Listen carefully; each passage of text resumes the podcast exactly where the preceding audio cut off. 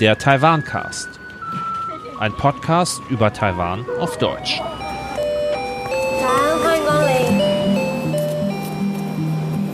Hallo, herzlich willkommen beim Taiwan-Cast. Hier ist der Mariano aus Berlin und auf der anderen Seite ist. Und hier ist Klaus in Taipei. Hallo, schönen guten Tag. Wir befassen uns heute mit einem Thema, das nennt sich Namen sind nur Schall und Rauch. Und wir sprechen heute über einen Verein. Klaus, erzähl uns doch mal was dazu.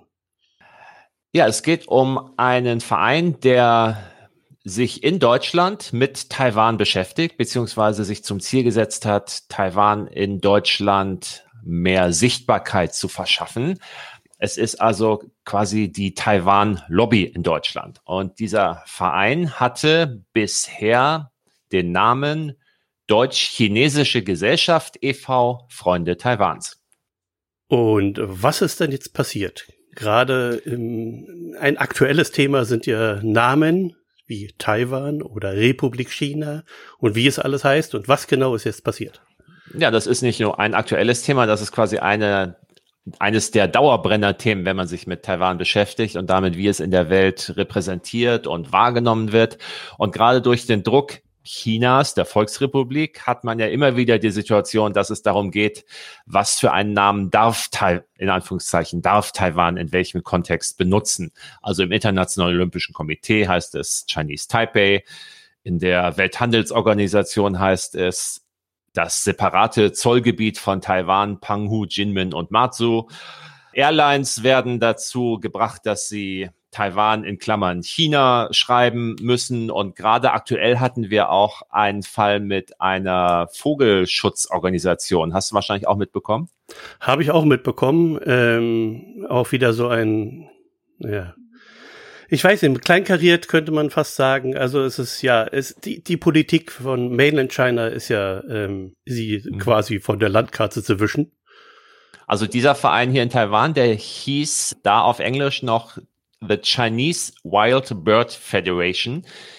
Und äh, dieser Name war auch schon auf Druck von ähm, ihrem Dachverband gewählt worden. Also sie hatten vorher schon mal Taiwanese Wild Bird Federation ähm, geheißen und haben sich noch umbenannt, haben sich dann nochmal umbenannt und haben dann mit der Begründung, wir sind ja in der Republic of China, also nennen wir uns jetzt Chinese Wild Bird Federation, damit wir keinen äh, Ärger bekommen oder nicht als irgendwie Störfaktor wahrgenommen werden. Uns geht es ja schließlich nur um Vogelschutzfragen.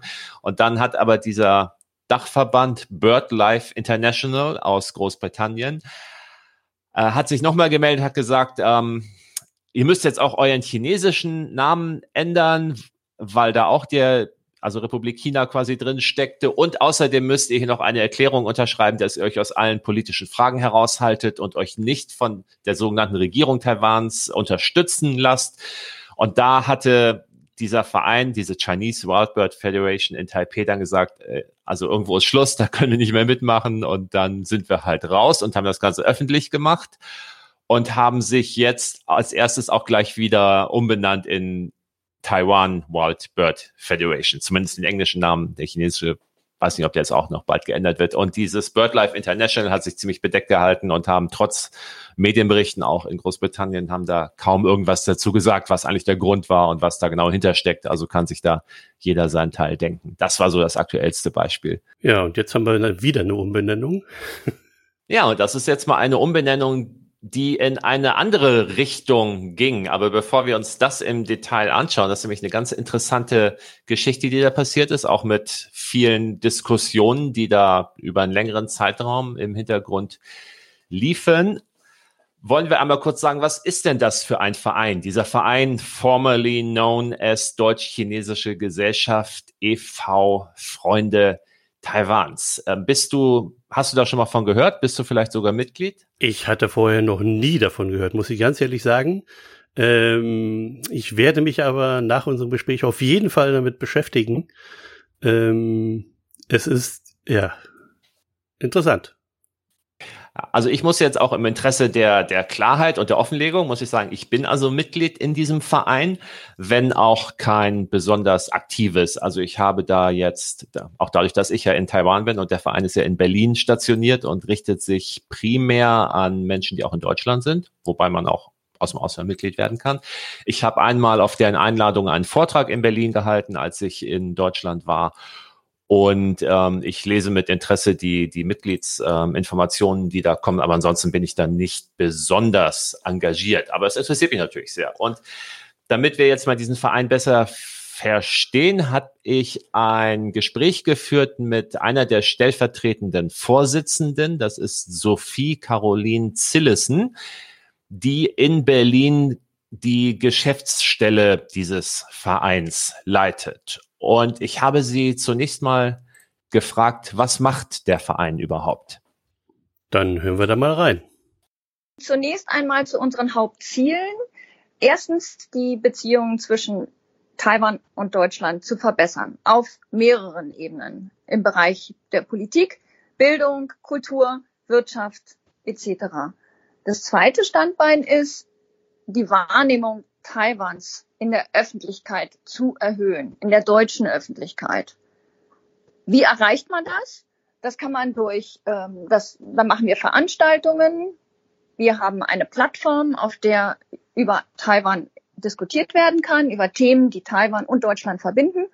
Und die dritte wichtige Aufgabe ist, äh, wir sehen uns als, ähm, wie soll man sagen, als ähm, Impulsgeber Interessant, vor allen Dingen ähm, das letzte Wort, Impulsgeber, finde ich ganz interessant. Ähm, als, klar, logisch, als Lobbyverein sollte man sowas auch machen und ich sehe es im Prinzip als Lobbyverein. Wie siehst du die Sache? Und es, es hat auch damit zu tun, dass sie halt nicht zufällig jetzt in Berlin ihr Vereins, ihren Vereinssitz haben, denn dieser Verein ist auch ziemlich eng verzahnt mit der Politik, sowohl mit der deutschen Politik als auch mit Taiwans Regierungspolitik. Und da sollten wir uns vielleicht einmal die Geschichte dieses Vereins anschauen. Er wurde nämlich 1957 gegründet von einem CDU-Abgeordneten, der sich für Ostasien und besonders für China interessierte. Und damals gab es natürlich überhaupt keine NGOs, die sich mit, mit China, mit Republik China oder gar mit Taiwan beschäftigten. Und so hatte dieser Verein auch zunächst den Namen Deutsch-Chinesische Gesellschaft. Und 1957 ist natürlich der historische Kontext. Man ist mitten im Kalten Krieg. Die Volksrepublik unter Mao hatte sich damals ziemlich abgeschottet vom Rest der Welt. Also es gab auch kaum Möglichkeiten da ähm, auch als, als Forscher oder als, als Journalist oder schon mal gar nicht ähm, groß Zugang zu erhalten. Und in dieser Situation war halt die Republik China hier auf Taiwan aus Sicht des Westens tatsächlich auch, äh, auch Vertreterin Chinas und stand irgendwie auch für dieses gesamte Konzept und diese, diesen Staat China mit seiner ganzen Geschichte. Und was natürlich im Kalten Krieg ähm, nicht so die große Rolle spielte, war, dass Taiwan per Kriegsrecht regiert wurde, alles andere als äh, demokratisch war. Es galt ja damals hier im Westen als das freie China. Da war aber die Regierung, die da an der Macht war, erstmal egal. Also ob es jetzt ein Diktator war oder Demokratie war Wurst. Es war halt nicht dem Ostblock zu geteilt und deswegen war es auf der richtigen Seite. Ja, so war das in der Zeit halt. Wenn genau. man sich da anschaut, was für Staaten in, in Lateinamerika zum Beispiel als Verbündete galten und wie die regiert wurden, da hat man ja auch keine anderen Maßstäbe angesetzt. Genau. Und äh, womit haben Sie sich dann damals beschäftigt? Na, die Mitglieder dieses Vereins, die also damals zunächst ähm, Bundestagsabgeordnete waren, und zwar gleich von Anfang an über 40 Bundestagsabgeordnete haben sich damals Mitte Ende 50er Jahren doch ähm, da zusammengetan, haben sich damit beschäftigt, dass man überhaupt erstmal wieder Beziehungen zu Ostasien und zur Republik China und so weiter aufgebaut hat. Denn auch die Bundesrepublik war ja damals noch relativ jung und da mussten ja auch viele Strukturen neu geschaffen werden. Auf jeden Fall fing damals halt diese starke Verzahnung dieses Vereins, dieser deutsch-chinesischen Gesellschaft mit den Abgeordneten des Deutschen Bundestages an. Und wenn wir jetzt einen Zeitsprung machen in die Gegenwart, heute hat dieser Verein 145 Mitglieder und davon sind 20 aktuelle oder ehemalige Bundestagsabgeordnete. Die Vorsitzende des Vereins, Anita Schäfer, ist eine Bundestagsabgeordnete der CDU. Weiß man, ähm, welche Parteimitgliedschaft die alle haben oder ist das vollkommen egal, ist es überparteilich? Das ist überparteilich. Da kann jeder Mitglied werden.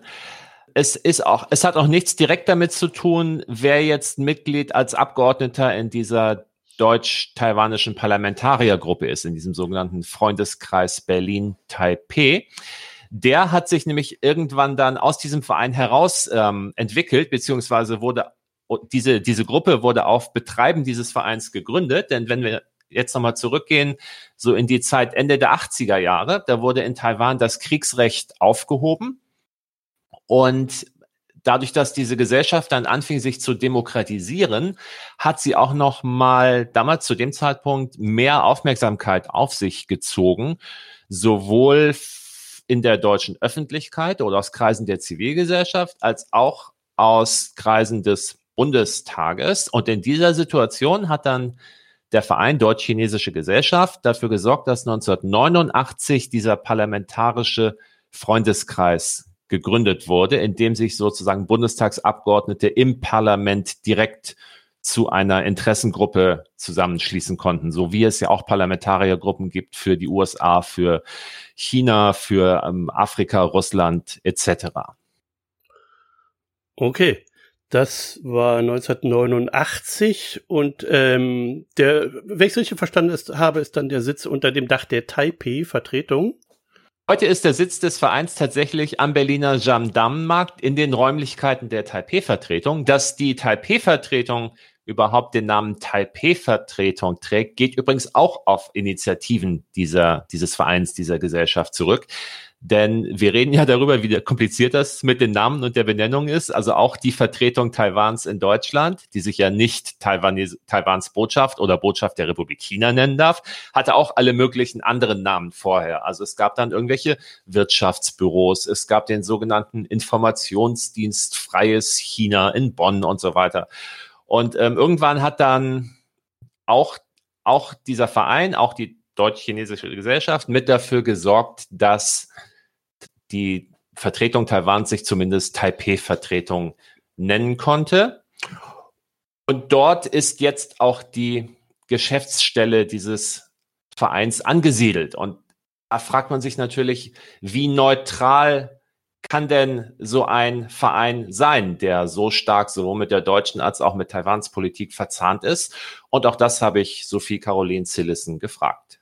Wir legen total viel Wert darauf, äh, parteipolitisch in Deutschland, auf der deutschen Seite und der, auf, äh, bezogen auf Taiwan parteipolitisch unabhängig zu sein. Das heißt, wir versuchen immer auszuloten, wo, wo ist der Zeitgeist, wo, wo ist die gesellschaftspolitische Entwicklung und äh, wie können wir äh, dazu Position beziehen und ähm, als Verstärker wirken Richtung Öffentlichkeit in Deutschland.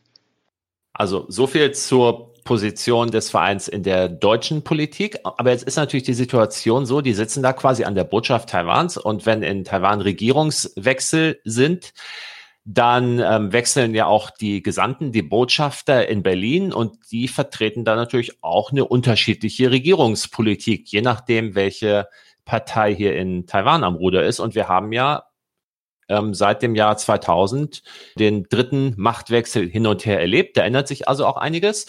Und da habe ich sie auch gefragt, wie der Verein sich denn in, angesichts dieser Situation positioniert. Wir haben uns von Anfang an gesagt, die DPP setzt andere Schwerpunkte, die Kuomintang setzt andere Schwerpunkte. Unser Ziel ist, wir wollen die Sichtbarkeit, an Taiwan, äh, Sichtbarkeit Taiwans in der deutschen Öffentlichkeit stärken. Und unser Ziel ist, wir wollen die Mitwirkungsmöglichkeiten Taiwans in internationalen Organisationen verstärken. Und das wiederum erreichen, indem wir einen Parteikonsens zwischen der Kuomintang und DPP erkennen und den ausbauen. Parallel dazu haben wir immer im Blick, was passiert dann überhaupt vor Ort in Taiwan? Was passiert in der Gesellschaft? Wie verändert die sich?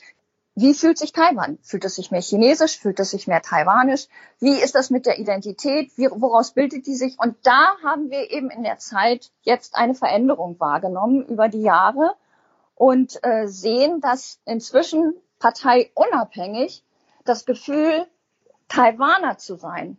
Ich komme aus Taiwan oder eine taiwanische Identität zu spüren, parteiübergreifend extrem gewachsen ist. Es ist natürlich sehr interessant, dass man sich heutzutage, gerade Ihre letzten Worte, ähm, mehr als Taiwaner fühlt.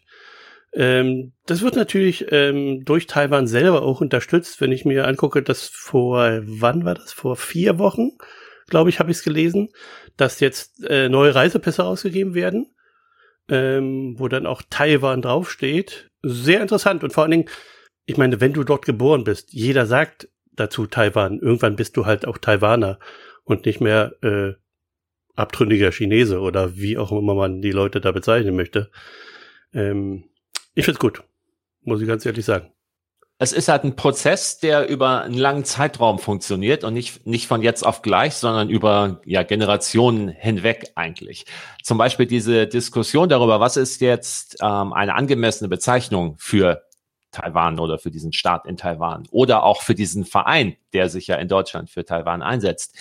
Die begann auch schon vor fast 20 Jahren und führte zum Beispiel dazu, dass dann im Jahr 2003 die deutsch-chinesische Gesellschaft e.V. sich den Zusatz Freunde Taiwans gab. Da hat man also gesagt, wir erkennen jetzt auch an, dass die Öffentlichkeit nicht mehr einfach nur von dem freien China redet oder ähm, Taiwan als vor allem als Republik China betrachtet. Damals hatte sich die Wahrnehmung auch schon geändert.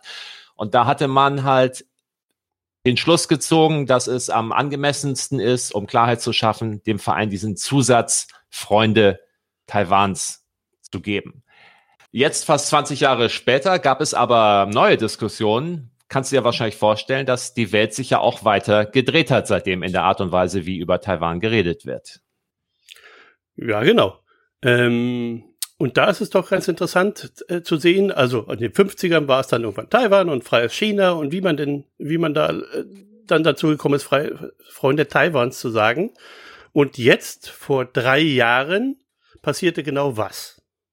Vor drei Jahren haben Mitglieder aus den Reihen des Vereins den Antrag gestellt, dass man doch den Verein bitte umbenenne von Deutsch-Chinesische Gesellschaft e.V. Freunde Taiwans zu Deutsch-Taiwanische Gesellschaft e.V. Was glaubst du, was daraufhin passierte? Äh, wir sind, wir reden von einem deutschen Verein. Natürlich wird darüber diskutiert. Und zwar genau. drei Jahre lang.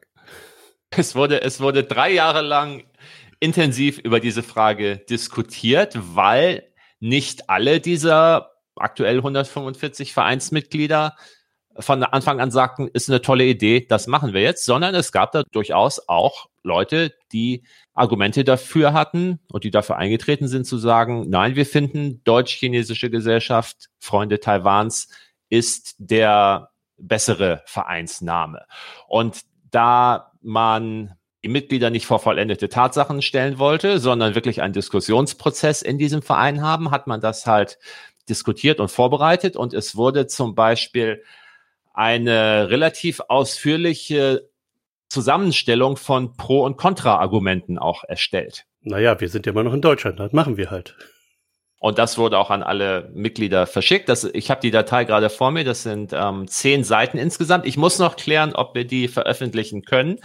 Aber ich kann ja auf jeden Fall mal einige der Überschriften vorlesen, zum Beispiel jetzt aus dem Abschnitt Argumente kontra eine Namensänderung. Da sind die Überschriften Tradition und Wiedererkennungswert, hinreichende Klarheit, Neutralität, Kontext und Geschichte, dass man das Gesellschaftsziel nicht von dem Kulturraum China hinweg verengen will, dass es um Kontinuität geht statt um Tagespolitik, dass ein ideologischer Aspekt nicht von außen gelöst werden kann, dass die Realität an sich auch widersprüchlich ist, dass das Land offiziell, der Staat offiziell halt noch Republik China heißt, dass die Taiwaner selbst in einer Volksabstimmung 2018 dagegen gestimmt hatten, bei den Olympischen Spielen als Taiwan aufzutreten, dass man sich die Handlungsmöglichkeiten nicht selber verengen möchte und so weiter. Sehr interessant. Und auf der anderen Seite gab es natürlich auch Argumente pro eine Namensänderung. Und ich lese jetzt wieder nur die Überschriften vor. Bekanntheit Taiwan versus Republik China. Der Name Deutsch-Chinesische Gesellschaft Freunde Taiwans birgt Missverständnisse und Verwechslungsgefahr. Es geht darum, einen Markenkern darzustellen. Es geht darum, sich an die Realitäten anzupassen, statt Anachronismen beizubehalten. Die Identität der Taiwaner hat sich geändert. Das Referendum über die Olympischen Spiele sei nur so ausgegangen, weil die Menschen quasi unter Druck standen, weil sie wussten, wenn Taiwan da versucht, als Taiwan aufzutreten, werden sie auf jeden Fall rausgeschmissen. Man, man habe als Verein die Freiheit bei der Namenswahl und schließlich auch der Punkt, dass der Verein unter dem Namen Deutsch-Taiwanische Gesellschaft für neue Mitglieder attraktiver werden könnte. Okay. Glaubst du, das wäre der Fall? Ich denke schon.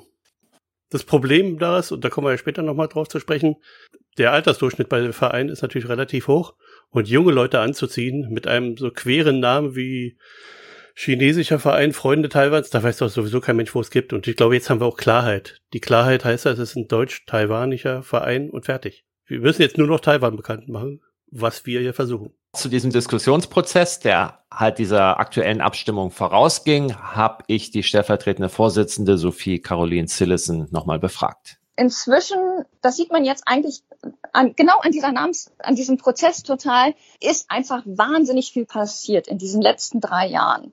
Wir hatten die zunehmende Eskalationsspirale von Xi Jinping, die Entwicklung in Hongkong. Wir hatten die Corona-Erfolge Taiwans und wir haben eben diesen eindrucksvollen Zuwachs an, an diesem Gefühl, Taiwaner zu sein. Und das wollten wir gerne abbilden. Und wir wollten dabei möglichst den Mitgliedern Zeit geben, sich darüber Gedanken zu machen und möglichst viele mitnehmen bei so einer Entscheidung. Weil es bringt nichts, wenn dann ein, eine, ein Verein zerfällt. Ja, wenn, wenn Mitglieder austreten, weil sie unzufrieden sind. Und jetzt sind wir eigentlich ganz glücklich, weil wir wirklich ein, ähm, ein starkes Ergebnis haben und äh, damit kann man sehr gut arbeiten. So, und dann kam es zu einer Mitgliederversammlung. Die Mitgliederversammlung fand ähm, in Berlin statt, Ende September. Und ja, wie sie schon gesagt hat, das Ergebnis war relativ eindeutig, nämlich wir haben 99 Stimmen für die Umbenennung und 10 dagegen.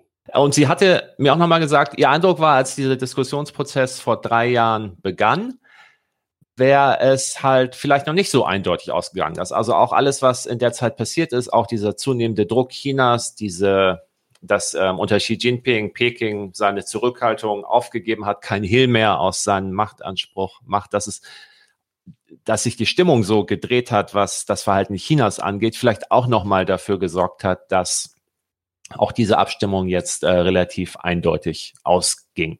Und Klaus, da du ja selber Mitglied bist, ähm, was hast denn der Verein jetzt als nächstes vor? Ja, der Verein, der sich jetzt in Zukunft Deutsch-Taiwanische Gesellschaft nennen wird, sagt also, ähm, es gibt so viele beunruhigende Nachrichten, dass äh, man auch weiterhin stark und sichtbar gegen eine weitere Eskalationsspirale auftreten muss. Die Frau Zillison hat mir erzählt, dass man das Ziel hat, sich weiterhin mit anderen NGOs zu verzahnen, nicht nur in Deutschland, sondern europaweit, auch mit dem Europaparlament. Und dass man das Ziel hat, gemeinsam eine Allianz verschiedener NGOs für Taiwan auf die Beine zu stellen und auch nach außen sichtbar zu machen. Okay, und jetzt kommen wir mal zu einem, zu einer Sache, die wir vorhin schon angesprochen haben. Sagen wir mal so allgemeine Vereinsmüdigkeit. Klar, wir sind in, mit Deutschland, ich glaube, auf der Welt einmalig, was die, die, die Anzahl alleine, die schiere Anzahl von Vereinen ähm, angeht. Ähm, womit genau kämpft denn dort äh, der Verein? Der Verein hat, wie fast jeder andere Verein in Deutschland auch, Nachwuchsprobleme. Also man ähm, hat festgestellt, dass die verbliebenen Mitglieder älter und älter werden und dass nicht so wahnsinnig viele neue oder junge nachkommen. Und das hat, hat natürlich auch Auswirkungen darauf, für was für Themen der Verein sich interessiert, wie wirksam er sich in der Öffentlichkeit darstellen kann. Man braucht natürlich auch immer mal wieder ein bisschen frischen Wind, der reinkommt. Und so hat man sich sagte sie mir schon vor über zehn Jahren angefangen zu überlegen, wie man mehr jüngere Mitglieder erreichen kann und überhaupt mehr Menschen, die sich für Taiwan interessieren, aber die vielleicht diesen Verein für ein bisschen abgeschottet oder, oder zu politisch halten, dass man also irgendwie eine Durchmischung der Mitgliederschaft hinbekommt. Denn 145 Mitglieder ist natürlich auch relativ überschaubar. Also es gibt natürlich ein Vielfaches an Menschen in Deutschland, ähm, oder ähm, Deutschen, die vielleicht im Ausland in Taiwan leben, die sich vielleicht wahrscheinlich auch mit den Zielen dieses Vereins identifizieren können. Auf jeden Fall hat man dann vor einiger Zeit hat nicht hat man gegründet, sondern hat sich gegründet eine junge Taiwan-Initiative. Das sind also jüngere Vereinsmitglieder, die unter dem Dach dieses Vereins so ein bisschen ihr eigenes Ding machen, aber natürlich mit dem Ziel, dem gesamten Verein auch Anstöße zu geben. Es gibt da kein Alterslimit, wann man also jung genug oder nicht mehr jung genug für die junge Taiwan-Initiative ist. Aber der Großteil der Mitglieder, die im Moment sich da zusammengeschlossen haben, sind also Studenten. Und was machen dann die jungen Leute dort? Also sie haben zum Beispiel ihre eigenen Social-Media-Kanäle erstmal aufgebaut, junge Taiwan-Initiative auf Twitter, ich glaube auch auf Instagram, also parallel, äh, Facebook auch, parallel zu den ähm, eigentlichen Vereinskanälen. Und da greifen sie zum Beispiel aktuelle Meldungen und Nachrichten auf und verarbeiten die zu Memes und machen da Grafiken draus ähm, und spitzen das Ganze auch ein bisschen zu, so dass das vielleicht attraktiver zum Teilen und zum Aufmerksamkeit erzeugen ist. Im Prinzip genau das, was man auch machen soll als jugendlicher Rebell. Ähm, und wenn man sich einbringen will, was kann man da tun? Also der Verein an sich sagt, sie freuen sich jetzt natürlich über jedes neue Mitglied und jeder ist willkommen, der sich mit den Vereinszielen identifiziert und der auch dafür sorgen will, dass Taiwan in Deutschland mehr Aufmerksamkeit und mehr äh, Sichtbarkeit bekommt. Die ähm, Sophie Caroline Zillissen hat aber auch ein paar ganz konkrete Beispiele genannt, wie man sich dort einbringen könnte. Was ganz klasse wäre, Leute, die irgendwie Fertigkeiten haben, die, die schnell mal ein kleines Video schneiden können, die schnell mal irgendwie eine, eine, eine gute Präsentation machen können, die irgendwie Lust haben, ihr kreatives Potenzial da auch einzubringen. Ähm, großartig, herzlich gerne. Ja, da sieht man, äh, dass Leute halt gebraucht werden. Ähm, gerne mal ein Video, gerne auch Memes. Ich glaube, wenn man im gewissen, in einem gewissen jugendlichen Alter ist, was auch immer das ist, sollte man sich auf jeden Fall dann an die Jugendabteilung wenden oder an die junge Taiwan-Initiative. Es soll jetzt nicht bedeuten, dass sich dort jetzt äh, Menschen über 30 äh, jetzt nicht mehr melden sollen. Nein, nein. Also wie gesagt, der Verein freut sich über jeden, der sich entschließt, dort mitzumachen. Und es gibt dann sicher auch andere Möglichkeiten. Jeder hat ja wahrscheinlich irgendwelche Ideen, was man zum Beispiel mal für Veranstaltungen organisieren könnte und wo etc. Und was genau muss man jetzt tun, um dort Mitglied zu werden? Also ich will jetzt hier nicht ähm, dafür werben, das soll jeder selbst entscheiden, ob er da Mitglied werden möchte oder nicht. Äh, man kann sich informieren nochmal, auf die Website des Vereins gehen, die übrigens äh, noch unter dem Namen Deutsch-Chinesische Gesellschaft läuft. Die muss dann ja auch erst nochmal umbenannt und neu gestaltet werden. Und wenn man dort ist, dann wird man einen Mitgliedsantrag finden, den man ausfüllen kann. Der Mitgliedsbeitrag für diesen Verein, der ist allerdings relativ überschaubar. Der beträgt 60 Euro pro Jahr und ermäßigt, was also zum Beispiel dann Studenten betrifft, sind das 30 Euro pro Jahr. Ich habe mir hier noch aufgeschrieben, die neue Webseite ist wirklich dringend erforderlich, weil wenn man die alte Webseite sehen, habe noch ein Foto von 2010 drauf. Da muss was passieren. Aber sie werden es jetzt auf jeden Fall machen. Das wird dann auch passieren, denke ich mal. Was jetzt ansteht, ist, man muss zum Amtsgericht gehen und einem Vereinsregister den Namen ändern. Dann, wie gesagt, neue Webseite registrieren, bei der Gelegenheit die alte mal gründlich überarbeiten, Twitter, Facebook. Ähm, das geht ja dann wahrscheinlich hin bis zum Briefpapier. Also da wird jetzt hinter den Kulissen gerade einiges passieren. Okay, wunderbar. Ich habe mir auch sagen lassen, dass es schon am Tag nach der Mitgliederversammlung neue Mitgliedsanträge gab, die da bei der jetzt deutsch-taiwanischen Gesellschaft e.V. eingegangen sind. Also die Überlegung, dass äh, ein, ein anderer, ein als zeitgemäßer empfundener Name auch ähm, attraktiver sein könnte, scheint sich da also zu bewahrheiten. Na, so muss das doch sein. Haben wir denn sonst noch was zum Thema des Vereins? Ich glaube, wir haben alles gesagt, oder? Ich denke auch. Du wirst dir vielleicht auch überlegen, ob du da Mitglied werden möchtest oder nicht. Die Entscheidung überlasse ich dir oder hast du es schon? Ich glaube, die Entscheidung habe ich schon getroffen. Also ähm, dafür bin ich einfach zu gerne in Taiwan. Deswegen mache ich auch den Podcast. Ich glaube, das ist relativ einfach. Ähm, und da gucke ich mal, wie ich mich auch darin einbringen kann. Weil ich bin ja nicht im Verein, um da im Verein zu sein. Dann hätte ich auch in unseren Anglerverein um der Ecke gehen können. Sondern wie ich mich da halt einbringen kann. Ähm, schauen wir mal. Gerade im Bereich Internet. Ich habe halt eine Internetfirma, da kann man doch bestimmt was machen. Und du bist auch in Berlin, da hat man auch sogar noch kurze Wege. Und ich in, in Berlin, naja, Berlin und kurze Wege. Man sagt als Berliner gern, man braucht von einem Ort zum anderen Ort immer 45 Minuten, egal wo man ist. Ähm, mhm. deswegen kann der Verein im Prinzip auch bei mir um der Ecke sein. Ich brauche trotzdem 45 Minuten hin, aber zum Hackischen Markt brauche ich 45 Minuten von mir aus, ja.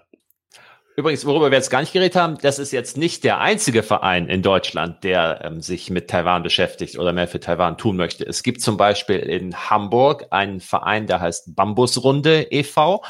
Und es gibt auch einen in Hessen, der heißt, glaube ich, Freundeskreis Taiwan Hessen oder so ähnlich. Findet man auch, hat auch eine eigene Facebook-Präsenz.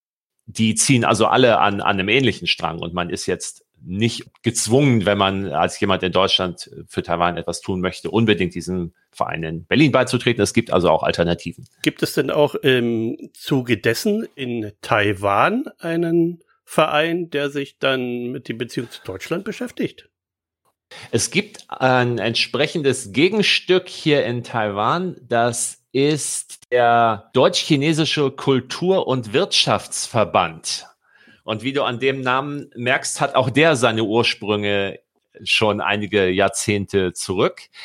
Der wurde oder seine Vorläufer, das geht sogar noch in die Vorkriegszeit zurück. Ich hatte ja auch in unserer Beta-Folge schon mal gesagt, dass diese ganze Geschichte der diplomatischen und sonstigen Beziehungen zwischen Deutschland und der Republik China vor 1949 auch eigentlich nochmal ein eigenes Kapitel wert wäre. Das könnte man dann damit zur Sprache bringen. Aber ja, kurz gesagt, es gibt diesen Verein, auch die äh, machen hier Veranstaltungen, die schicken Gruppen nach Deutschland oder laden äh, Gäste aus Deutschland ein. Es gibt jedes Jahr eine äh, Weihnachtsfeier. Gut zu wissen. Das heißt also, du kannst da bei dir da vor Ort hingehen. Kann ich auch, ja. Es gibt immer viele Möglichkeiten, sich zu engagieren. Sehr schön. Thema engagieren. Wir sind ja soweit durch mit unserem Thema für heute.